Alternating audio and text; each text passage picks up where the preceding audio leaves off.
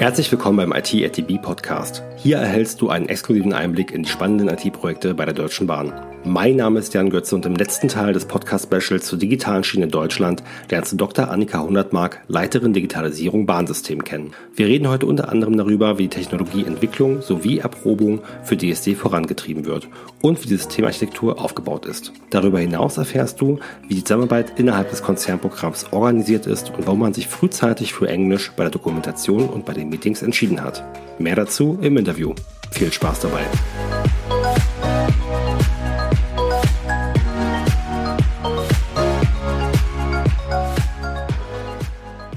Nee, von daher klappt die zweite.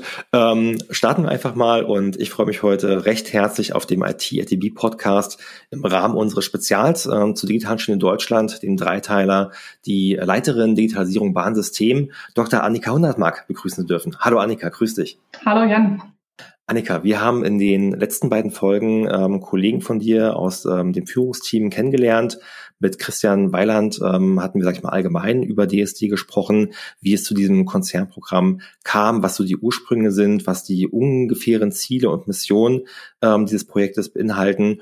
Und äh, mit Bernd und Frank hatten wir in der zweiten Folge, dann sage ich mal, eher über Infrastruktur, die Basis äh, im Rahmen von ETCS und äh, den digitalen Stellwerken, DSTW gesprochen.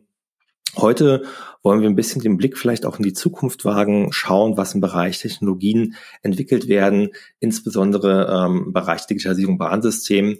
Und ähm, genau, aber bevor wir da tiefer einsteigen, magst du dich den ähm, Hörern vielleicht nochmal vorstellen, ähm, den Werdegang äh, in Kürze mal abreißen? Was verbirgt sich hinter dem, dem Titel, den du begleitest? Klar, erstmal herzlichen Glückwunsch für so viel Wissen schon zum Thema ETCS, DSTW und digitale Schiene Deutschland. Ähm, ich würde gerne anfangen mit einem Jubiläum. Ähm, ich bin dieses Jahr nämlich zehn Jahre bei der Deutschen Bahn. Cool. Ähm, vor zehn Jahren habe ich hier angefangen im Bereich Konzernentwicklung und der Weg dahin, ähm, ja, der war ja dann gar nicht mehr so lange. Ähm, ich bin nach der Schule ähm, relativ überzeugt gewesen, dass ich irgendwie breitere Themen machen möchte habe deswegen ähm, International Business studiert und auch Wirtschaftsingenieurwesen, also zumindest den Ingenieursteil dann noch dazu on top. Bin danach in der Promotion eher auf die empirischen Methoden auch gegangen und habe dann ähm, in der Beratung unterschiedliche Strategieprojekte begleitet. Ähm, das ist ja immer ein großer Vorteil, wenn man breit interessiert ist, dass man in der Beratung sehr viel und vielfältig auch arbeiten kann. Ähm, aber wie das dann eben auch immer so ist, möchte man dann irgendwann auch was Dauerhaftes machen und was, wo man auch sieht, was ähm, am Ende bei rauskommt, wenn man tatsächlich bestimmte Aktionen macht. So. Und so kam ich dann zur Bahn ähm, als tollem Arbeitgeber. Ich bin immer noch ähm, wahnsinnig stolz, hier zu arbeiten. Ich äh, freue mich immer noch, dass damals diese Stelle hier ausgeschrieben war und ähm, bin deswegen auch froh über diese zehn Jahre und trage die auch mit Freude vor mir her.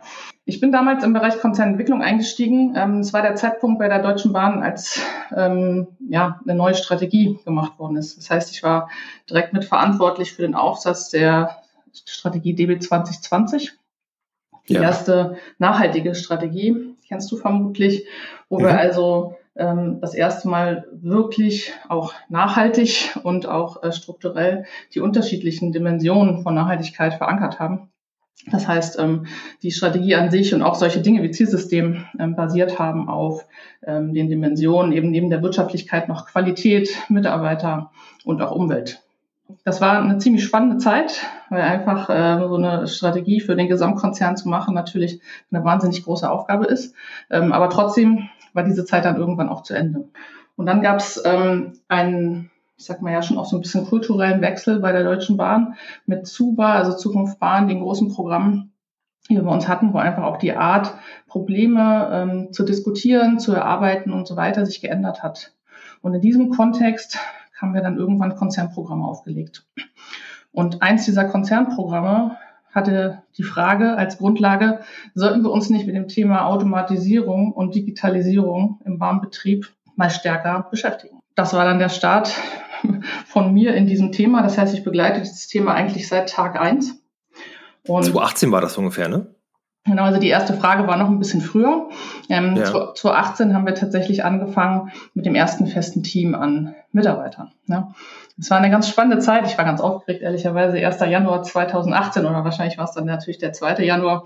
Wir hatten 18 neue Kolleginnen und Kollegen eingeladen, unten in ein Frühstück in unser, in unser Office und haben damit den, damit den Grundstein gelegt für das, was wir jetzt machen, wo wir jetzt dran arbeiten. Ähm, es war eine ziemlich spannende Zeit. Genau, das heißt, ich begleite seitdem ähm, das Thema und über das Team sprechen wir wahrscheinlich gleich nochmal. Äh, können wir sogar direkt machen. Äh, bei, denk mal, bei den 18 Mitarbeitern und äh, Mitarbeiterinnen wird es nicht geblieben sein. ähm, wie sieht's denn heute aus? Wie viele äh, Kollegen, Kolleginnen arbeiten denn bei dir im Bereich äh, Digitalisierung Bahnsystem?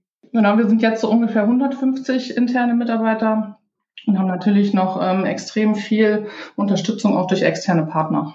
Und ähm, seid ihr, sag ich mal, alle in Berlin vom Standort oder seid ihr verteilt? Ähm, wie seid ihr so aufgestellt?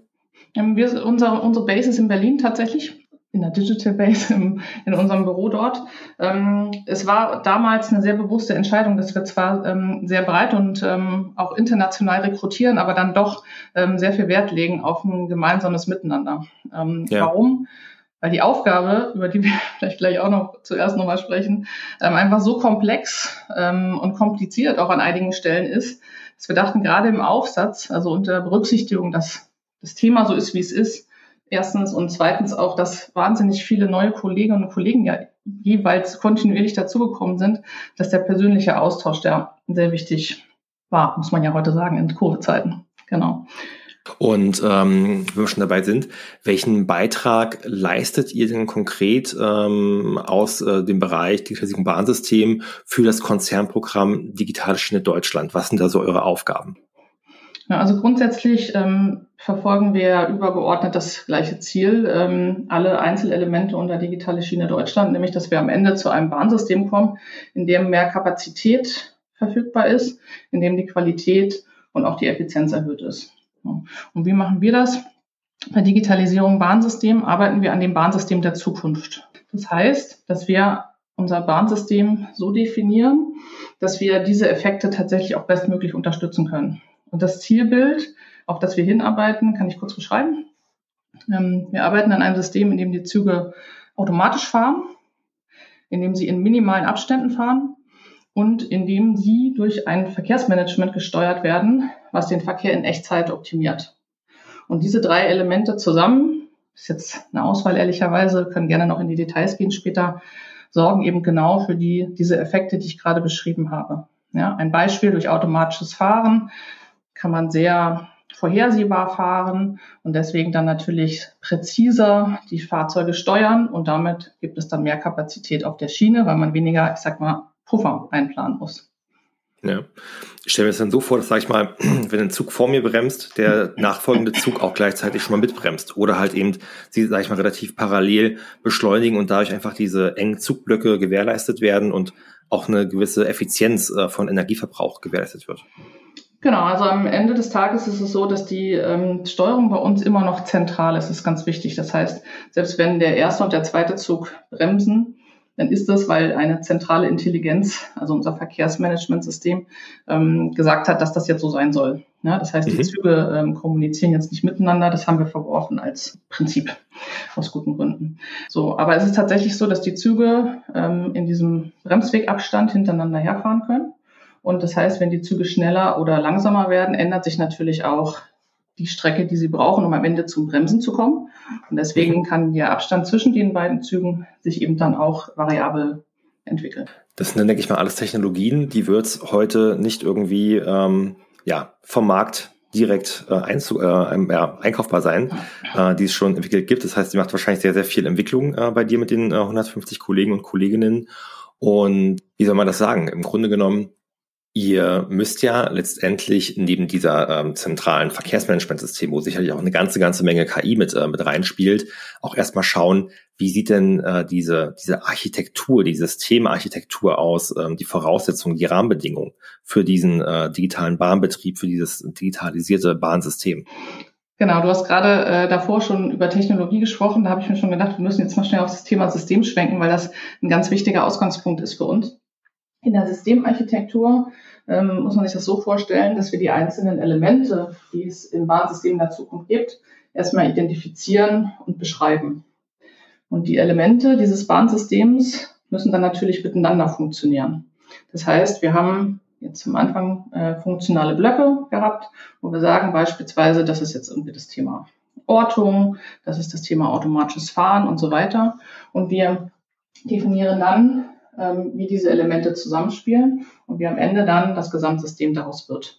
Und ähm, in der Systemarchitektur ist noch wichtig, dass wir Model-Based System Engineering benutzen. Das ist eine Methode, die ähm, schon sehr erfolgreich angewendet worden ist in anderen komplexen Industrien. Mhm. Ja, wie beispielsweise Luftfahrt ähm, und ermöglicht uns überhaupt nur diese komplexe Aufgabe, die wir haben, ich sag mal, in die richtigen äh, Stücke und Einzelteile zu zerlegen, um am Ende durchgehend eine Systembeschreibung zu haben. Ja, ich glaube, der Frank hatte das ähm, ähm, oder Bernd äh, ähnlich auch äh, mal aufgegriffen gehabt in der Folge davor, dass ihr ja quasi schon potenziell nicht nur an 5G denkt, sondern auch ähm, mit einplanen müsst, es kommt vielleicht irgendwann mal 6G. Und äh, dass man halt dann nicht alles, das System darauf aufbaut und beschreibt, dass es nur mit 5G funktioniert. Genau. Das ja. ist ein wichtiger Punkt. Und ähm, wo wir gerade bei dem Thema sind, dass ähm, Luftfahrt, ähm, äh, Raum, Raum und Luftfahrt äh, wird äh, diese Vorgehensweise genutzt, ähm, Automobilbranche teilweise auch. Ich kann mir vorstellen, dass ihr dann entsprechend nicht nur, sage ich mal, Eisenbahner und Eisenbahnerinnen äh, bei euch im Team habt, sondern da auch sehr ähm, breit aufgestellt seid. Ja, wir haben ähm, grundsätzlich ganz unterschiedliche Profile bei uns. Das macht ehrlicherweise die Aufgabe und das Thema auch so ähm, spannend und äh, macht auch Spaß beim Arbeiten. Das eine ist natürlich, dass wir genau diese Experten ähm, aus dem Eisenbahnbetrieb brauchen. Ähm, das andere ist, äh, dass wir aus Industrien der Bahn auch Kolleginnen und Kollegen brauchen. Und dann aber eben auch sehr viele Kollegen brauchen aus anderen Industrien, genau wie du gerade angesprochen hast. Ich würde vielleicht kurz die Technologien nochmal beschreiben, mit denen wir arbeiten. Ähm, dann wird deutlich, ähm, ähm welche Technologien da für uns relevant sind. Ähm, wir haben gerade über Systemarchitektur gesprochen. Ähm, der andere zweite große Strang, den wir haben, ist eben genau das Thema Technologieentwicklung und auch Erprobung. Ja. Ähm, dort, so als Schlagwörter, arbeiten wir sehr stark mit Themen der künstlichen Intelligenz, beispielsweise im ähm, Kapazitäts- und Verkehrsmanagement, ähm, aber auch ähm, wenn es um Störfallmanagement geht. Dann haben wir das Thema, ähm, ja, wenn, es, wenn der Zug automatisch fährt, dann muss er natürlich auch am Ende schauen, dass beispielsweise Hindernisse erkannt werden. Ja? Ähm, er muss schauen, dass er genau, ähm, dass die Position des Zuges ganz genau bestimmt wird. Ähm, und von daher haben wir ähm, Sensorik sehr stark natürlich bei uns als Thema. Sensoriken in Bezug auf Kamera, Radar, LIDAR, in Bezug auf Ortungssensorik wie ähm, GNSS beispielsweise, also Satellitenordnung und auch nicht zu vergessen das Thema digitale Karte.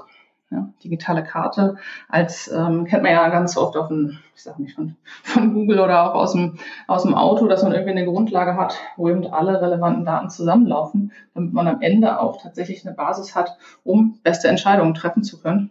Diese digitale Karte ist für uns da auch ein ganz wichtiger Punkt. Und dann haben wir natürlich noch die ähm, Weiterentwicklung, ich sag mal, die eher ähm, Bahnindustrie nah sind. Ähm, da geht es um die Weiterentwicklung der Sicherungstechnik. Das heißt alles in Richtung ETCS Level 3 Moving Box beispielsweise. Ähm, oder auch, sprechen wir vielleicht später noch darüber, ähm, andere Initiativen, um die äh, Sicherungstechnik der Zukunft sag mal, zu vereinfachen. Ähm, und das Thema Automatisierung auch den, der Fahrzeugfunktion. Ja, das heißt, wenn wir über das engere Thema ATO, also Automatic Train Operation sprechen, das heißt, dass die Fahrbremssteuerung automatisch erfolgt, ähm, auf Basis von eben Fahrbremskurven, die in das Fahrzeug gegeben werden, sind das natürlich Themen, mit denen wir uns auch auseinandersetzen. So. Und für all das, was wir da machen, brauchen wir eben eine Grundlage. Die sind dann eben Datenübertragung und auch Computation. Ne? Das heißt, wir arbeiten auch mit den Themen 5G ähm, als Grundlage oder ähm, in Bahn übersetzt gehen wir da ja über den Nachfolger von GSMR, also den Future Rail Mobile Communication System, eben hier basierend auf 5G.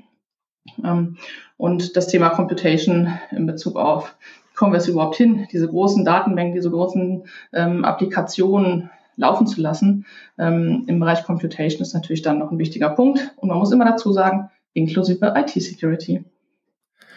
Klar, damit dementsprechend auch äh, das Ganze sicher ist und die kritische Infrastruktur geschützt ist. Ähm, diese Safe-Computing-Plattform nennt ihr das, glaube ich, äh, die IT-Sicherheit, an der ihr arbeitet. Ich finde das immer wieder, Annika, total erstaunlich, wie viele verschiedene Technologiestränge ähm, bei euch zusammenfließen müssen, um halt eben diesen, diesen Bahnbetrieb ähm, ja zu, zu digitalisieren. Und ähm, ihr arbeitet irgendwie an einem neuen Bahnmobilfunk, äh, weg von dem GSMR, äh, was irgendwie noch aus den 90ern kommt.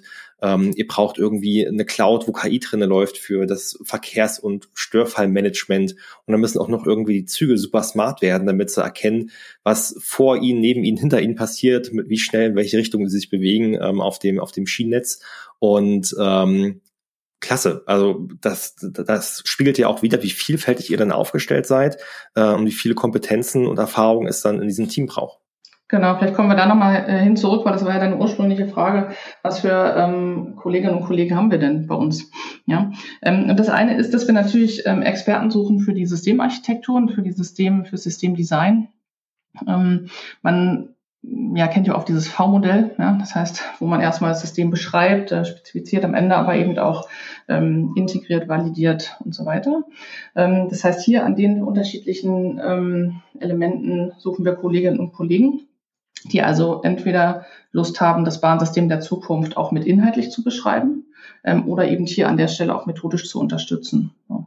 Dann haben wir, ähm, suchen wir Experten und haben auch viele Expertinnen und Experten eben in diesen genannten Technologien. Das heißt, es gibt Kolleginnen und Kollegen, die sich beispielsweise mit Ortungssensorik auskennen, die sich mit ähm, Kamera, Radar, LIDAR-Sensorik auskennen, die sich mit Computation-Plattformen auskennen, die sich mit 5G auskennen, die sich mit ETCS äh, und Stellwerken auskennen, um eben hier genau die Basis zu haben, nach vorne raus diese ganzen Themen mitzuentwickeln. Und äh, last but not least, was, wär, was für uns noch ein ganz wichtiger Teil ist, wir haben jetzt viel über Entwicklung gesprochen des Systems und auch der Technologien, ist natürlich, dass wir schnell in die Erprobung gehen. Ja, ganz konkrete Erprobungsprojekte sind extrem wichtig für uns, ähm, weil es ganz natürlich ganz äh, wichtig ist, schnell diese Erkenntnisse, die man dort gewinnt, dann auch in die Architektur und in die Technologieentwicklung mit zurückzubringen. Ähm, und hier an der Stelle suchen wir natürlich dann auch entsprechend ähm, Projektmanager. Ähm, wir brauchen ähm, agile Coach, weil wir sehr, ähm, jetzt kommen wir vielleicht noch drauf, agil und selbstorganisiert bei uns aufgestellt sind. Ähm, und wir brauchen ähm, aber auch Querschnittsthemen eben genauso wie Finance beispielsweise. Oder wir suchen gerade disziplinarische Führungskräfte für unser Setup. Okay. Ähm, Agilität, klar, wenn du sagst, ihr, ihr müsst äh, verproben, ihr müsst äh, Prototypen testen, die Erkenntnisse äh, wieder einfließen lassen in die Entwicklung ähm, und Beschreibung der Architektur, ähm, da steckt ja schon so ein Kerngedanke von der äh, Agilität, von der agilen Arbeitsweise drin, sich nicht ähm, mich am Tisch sitze und einmal stumpf das Projekt vorplane und die Technologie und dann abarbeite und dann irgendwann nach 10, 15 Jahren merke ich, ach verdammt, vor acht Jahren hätten wir mal den Fehler ausbessern müssen. Ähm, das heißt, das habt ihr quasi da schon äh, in der Praxis auch mit, äh, mit drin ins Agile, aber auch ähm, die Arbeitsweise, du hast gerade davon gesprochen, ähm, agile Rollen, Agile Coaches, ähm, Agility Master, wie auch immer man es nennen möchte, die mit in den Teams arbeiten und dann das Ganze entsprechend erfolgreich zu machen. Wie, ähm, wie, wie, wie ist das, wenn ihr aus so vielen verschiedenen Branchen und Bereichen ähm, neue Mitarbeiter ähm, äh, ja, einstellt, onboardet? Ähm, wie, wie funktioniert das, diese Integration? Insbesondere vielleicht auch jetzt gerade ähm, während Corona, wo ihr nicht mehr diesen, diesen äh, Ort der Begegnung in der Digital äh, Base in Berlin habt? Also wir haben einfach ein sehr ausgefeiltes Onboarding-Programm. Ist, glaube ich, erstmal die erste Antwort. Ähm, wenn neue Kolleginnen und Kollegen zu uns kommen, dann sind sie zu einem erstmal einsatzbereit, was ihre Hardware angeht. Das heißt ähm, Rechner, Laptop ähm, und Handy in der Regel. Ähm, und dann gibt es so eine Art äh, Programm, das schon wartet. Das heißt, ähm, jeder von den sogenannten Circles bei uns stellt die neuen Ko Kollegen vor, was gemacht wird, sodass die neuen Kolleginnen und Kollegen sehr schnell einen Überblick bekommen über das, was bei uns passiert. Weil das ist mir auch immer wichtig. Ich treffe die neuen Kollegen auch immer ähm, am Anfang des Monats einmal und sage, was so mein Blick auf die Themen ist und auch meine Erwartung an der einen oder anderen Stelle. Und ein ganz wichtiger Punkt ist da, dass man wenn man an einer Stelle arbeitet, trotzdem ganz großen Blick haben muss für das Gesamtsystem, weil alles so miteinander verwoben ist, dass ähm, eben diese Integration und der gesamte Blick auf Ganze immer auch mit wichtig ist. Und in Corona, ja, also haben wir das eben alles online gemacht. Ähm, ich glaube, wir sind selber überrascht, wie gut das auch funktioniert. Ich ähm, hatte dir vorhin gesagt, ich hatte ähm, ein paar neue Kollegen mal gefragt, wie das, was, was denn für sie wichtig wäre in so einem Recruiting-Podcast, die gerade bei uns angefangen haben. Ähm, und da kam unter anderem eben auch ähm, als Feedback, dass der Onboarding-Prozess einfach wahnsinnig gut ist ähm, und wahnsinnig gut läuft und dass man das auch gerne nochmal betonen könnte. so. Ähm, und auch wenn man natürlich nicht ähm, aus der Bahnwelt schon kommt, ähm, dann wird man natürlich da auch sehr herangeführt. So. Neben dem Onboarding, ähm, glaube ich, ist aber grundsätzlich unsere Aufstellung einfach so, dass sie mit ähm, ja, neuen Kolleginnen und Kollegen gut umgehen kann. Das heißt, dass sie skalierungsfähig ist. Denn ich mache mal kurz einen Schritt zurück. Also wie sind wir überhaupt aufgestellt und ähm, warum haben wir das gemacht? Damals, wir haben über das 2018 gesprochen. Damals in 2018, da waren, glaube ich, eben die ersten 20 Stellen genehmigt. Und dann bin ich zur Konzernorganisation gegangen und habe gesagt, machen wir denn jetzt? Also klassische Konzernreaktion wäre ja 20 Stellen, dann machen wir vielleicht mal zwei Teams, dann suchen wir zwei Leiter und Fertig. stellen auch jeweils acht Leute ein. genau so. Und ich wusste eines, ich wusste, das ist nicht der richtige Ansatz. Ja. Ja, ähm, weil einfach dieses Zielbild, was wir dort haben, ähm, sich natürlich auch weiterentwickelt und weil wir einfach eine wahnsinnige Unsicherheit an der Stelle hatten, die auch gut war. So, und dann äh, haben die Kolleginnen und Kollegen dort gesagt, ja, guck dir mal dieses Thema Selbstorganisation an. Ich glaube, das könnte ganz gut passen. So. Und es hat tatsächlich gepasst. Das heißt, wir sind grundsätzlich bei uns selbst organisiert aufgestellt. Ähm, was bedeutet das? Wir arbeiten ähm, so, dass jeder Mitarbeiter, jede Mitarbeiterin bei uns ganz definierte Rollen hat. Ja, in diesen Rollen ist jeweils beschrieben, was ist der Purpose der Rolle, also warum steht diese Rolle eigentlich morgens auf, warum gibt es die überhaupt? Warum, ja? warum gibt es mich genau? genau, warum gibt es mich in dem Team? Ähm, dann wird beschrieben, ähm, was die Accountabilities, also die Verantwortlichkeiten sind. Ja? Ähm, und das wird auch tatsächlich aktuell gehalten. Und diese Rollenbeschreibung oder Rollenbeschreibungen, weil eine Person kann natürlich auch mehrere Rollen innehaben, ja. ist einfach ein ganz wichtiger Fakt, weil dadurch nämlich auch beschrieben wird, was für Erwartungen man an diese Rolle haben kann und andersrum auch, was diese Rolle an Erwartungen, ähm, also wenn man jetzt aus der eigenen Perspektive guckt, erfüllen muss. Und wir haben schon auch öfter Themen, dass Themen aufkommen, die jetzt nicht in Rollen beschrieben sind. Und dann muss man eben entweder neue Rollen schaffen oder auch andere erweitern. Aber das äh, sorgt für eine erstens wahnsinnig hohe Transparenz. Erstens. Zweitens, wozu das auch führt, ist, dass ähm, in dieser Rolle eben auch Verantwortung liegt. Das heißt, jeder Einzelne ähm, ist dafür verantwortlich, dass er eben das, was er braucht, und diese Frage, was brauchst du, ist bei uns eine ganz zentrale im, äh, im täglichen Miteinander. Was brauchst du, um deine Rolle gut zu machen, wenn du jetzt eine konkrete Spannung hast. Wie kannst du die lösen? Was brauchst du, um voranzukommen? Ist ein ganz wichtiges äh, Element, weil das natürlich auch dafür sorgt, dass der Mensch auf der Rolle für sich eben im Rahmen irgendwie eines Pull-Prinzips quasi auch definiert, ähm, was ihn jetzt gerade hindert und wie man das dann nach vorne positiv lösen kann. Dann habe ich das Thema Spannung angesprochen. Das ist auch ein ganz wichtiges Element. Das heißt, wenn bestimmte ich sag mal, entweder, also Spannung kann grundsätzlich erstmal positiv und negativ sein. Es gibt relativ einfach zu bearbeitende Spannung. Das ist eine sogenannte Share Tension. Ja. Das heißt, wenn man Informationen mal teilen möchte. Ähm, es gibt aber auch Tensions, wo man sagt, okay, ich brauche jetzt hier mal eine Info von euch. Ähm, oder ich muss jetzt mal wissen, wie es an der und der Stelle eigentlich da weitergehen soll, ähm, weil ansonsten kann ich meine Rolle nicht gut erfüllen. Ja. Das ist äh, ein ganz wichtiges Element, weil das natürlich einfach auch fördert, und auch fordert, dass Themen transparent diskutiert werden. Und wir damit auch eine ganz andere Art des Miteinanders bekommen. Und wenn wir zur ähm, Organisation kommen, die Rollen sind natürlich, äh, ich sag mal, nicht einfach diffus im Raum, ne, sondern ähm, wenn Rollen viel zusammenarbeiten, ein gemeinsames Ziel haben, dann ähm, sind sie in sogenannten Circles organisiert. Und diese Circle haben dann eben eine gewisse Stabilität über die Zeit ähm, und ähm, können sich aber eben auch ändern. Also gerade gestern hat mir ein Kollege wieder erzählt, dass sich jetzt ein Circle geteilt hat, weil die Aufgaben zu groß geworden sind und sie deswegen dann zwei ähm, Circles aus bisher einem gemacht haben. Das heißt, ihr haltet sowohl die Rollen flexibel als auch entsprechend dann äh, die Bereiche oder Circle in dem Fall. Und ist ja auch irgendwo eine Parallele zu eurer Systemarchitektur, ne? Dass ihr sagt, okay, ähm, wir, wir stellen uns so auf, wir beschreiben das Ganze so, dass man trotzdem immer noch Sachen verändern kann. Ja, interessant, interessanter Gedanke, genau. Also die, ähm, ähm, die Aufgabe ist einfach so komplex, dass ähm, man das von vornherein nicht, ähm, nicht alles wissen kann, genau wie du gesagt hast. Und wir müssen ja. hier iterativ vorgehen. Man lernt was und was man gelernt hat, bringt man dann weiter in den Prozess ein, sei das jetzt nun inhaltlich oder eben organisatorisch. Und was ich eben als Feedback auch bekomme und was natürlich grundsätzlich die Idee war, ist, das heißt, dass dieses rollenbasierte Konzept die Art auch der Regeln des Miteinanders. Ich habe jetzt das Thema Tensions ähm, angesprochen, ähm, aber natürlich ist Feedback für uns auch ein ganz wichtiger Faktor im Miteinander.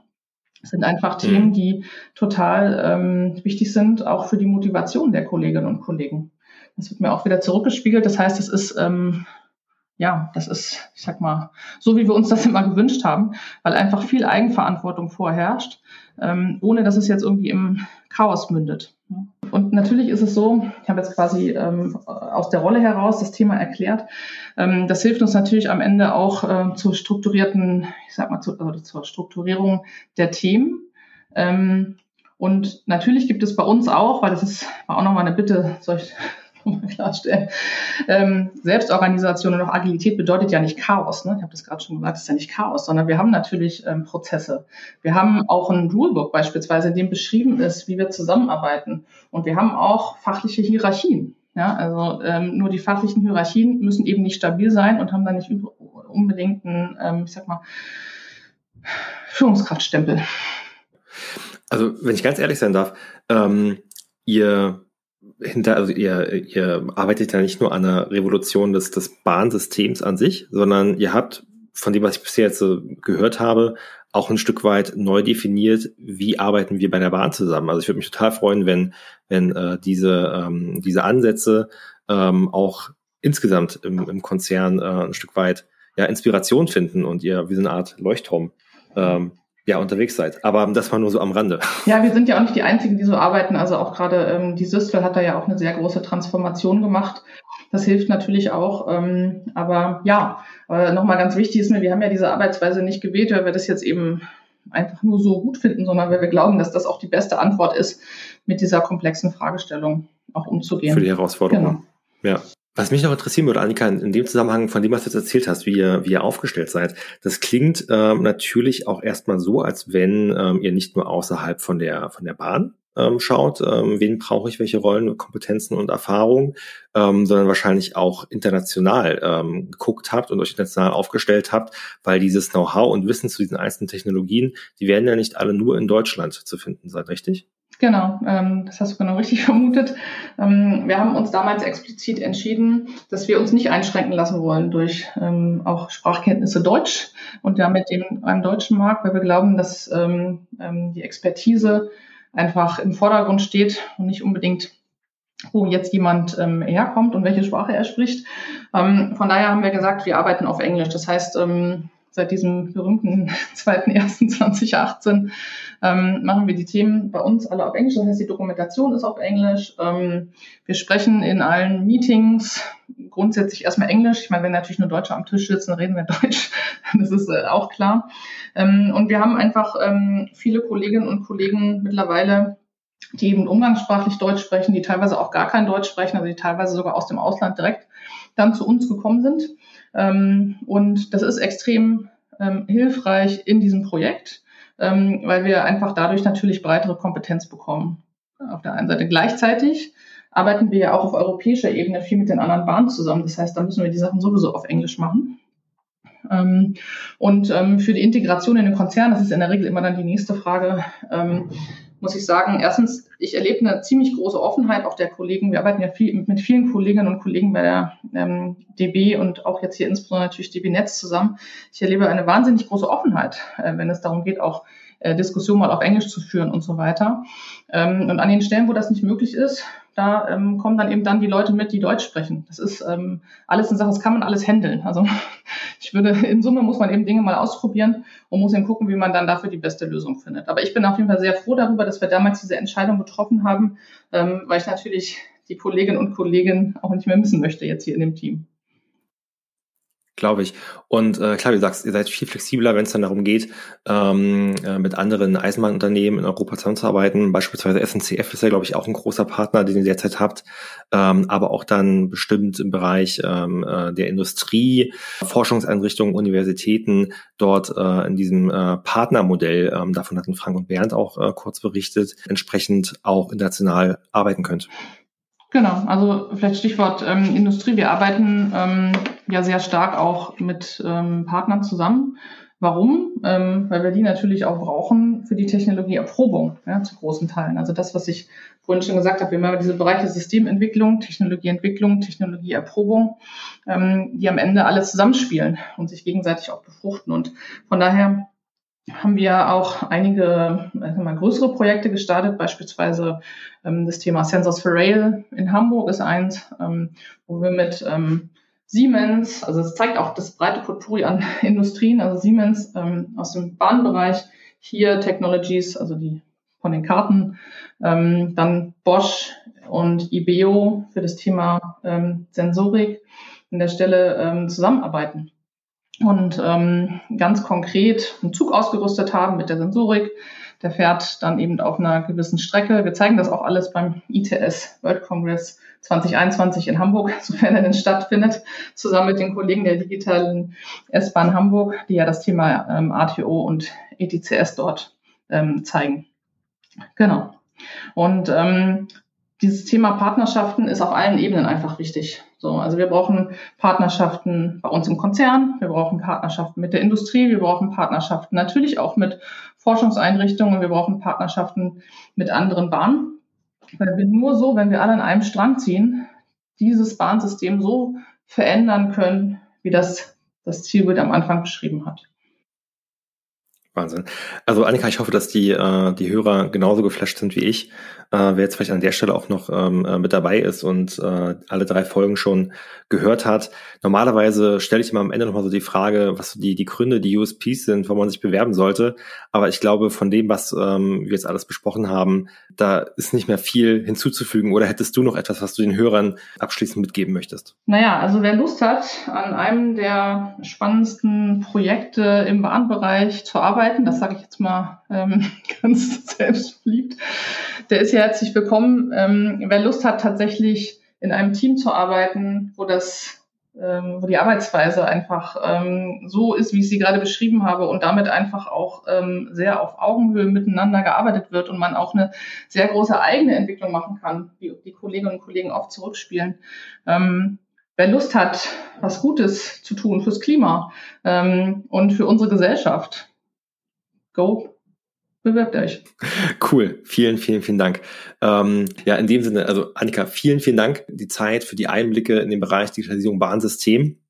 Und ähm, damit sind wir quasi auch am Ende von unserem Dreiteiler von dem Spezial zur digitalen Schiene in Deutschland und ähm, kann euch nur viel, viel ähm, Erfolg weiterhin wünschen und werde ähm, das Projekt mit Spannung verfolgen. Vielen Dank für die Zeit und ähm, ja, vielen Dank auch fürs Zuhören für die Hörerinnen und Hörer. Bis dann. Mach's gut. Bis dann. Ciao. Wenn auch du im Rahmen von DSD etwas Gutes für das Klima und unsere Gesellschaft tun willst, dann schau jetzt vorbei auf digitale-schiene-deutschland.de oder besuche uns direkt auf karriere.deutschebahn.com. Hier findest du spannende Positionen rund um das Projekt Digitale Schiene Deutschland.